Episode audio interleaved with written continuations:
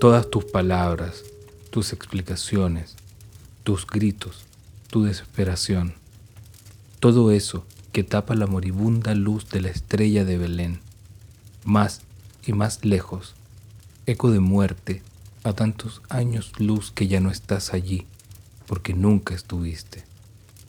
No hay preguntas que busquen respuestas, alaridos, balbuceos, sollozos y carcajadas, solas, pero no solitarias.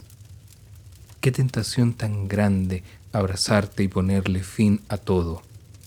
Qué fantasía tan ingenua pensar que depende de mí. Iluminaste mi deseo y lo hiciste arder mientras fui prisionero de la melancolía y la desesperanza. No era un laberinto, sino un agujero donde apenas cabía, sintiendo con cada pulsar de mi sangre, con cada bocanada de aire, que las paredes se cerraban más y más. Solo tu destello me mantuvo, pero qué ironía que las cosas grandes puedan apreciarse mejor de lejos. ¿Eres tú la que se aleja o soy yo en otra estrella? ¿Te prometí no hacerlo o más bien nunca?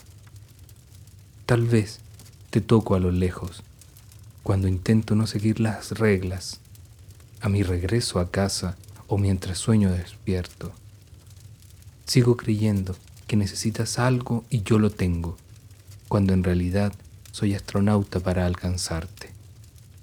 No me guías más, acepto que es así, pero no alcanzo a comprenderlo. Mi barco siempre ha estado a la deriva, sin importar mareas ni vientos, navegando entre infortunios y cantos de ballenas, sintiendo cómo me inunda la informa del agua, la infinitud del vaivén al horizonte que me mece y me desplaza. Habrá una orilla para mí, una que pueda llamar casa, o es mi hogar la errancia sin fin y sin comienzo.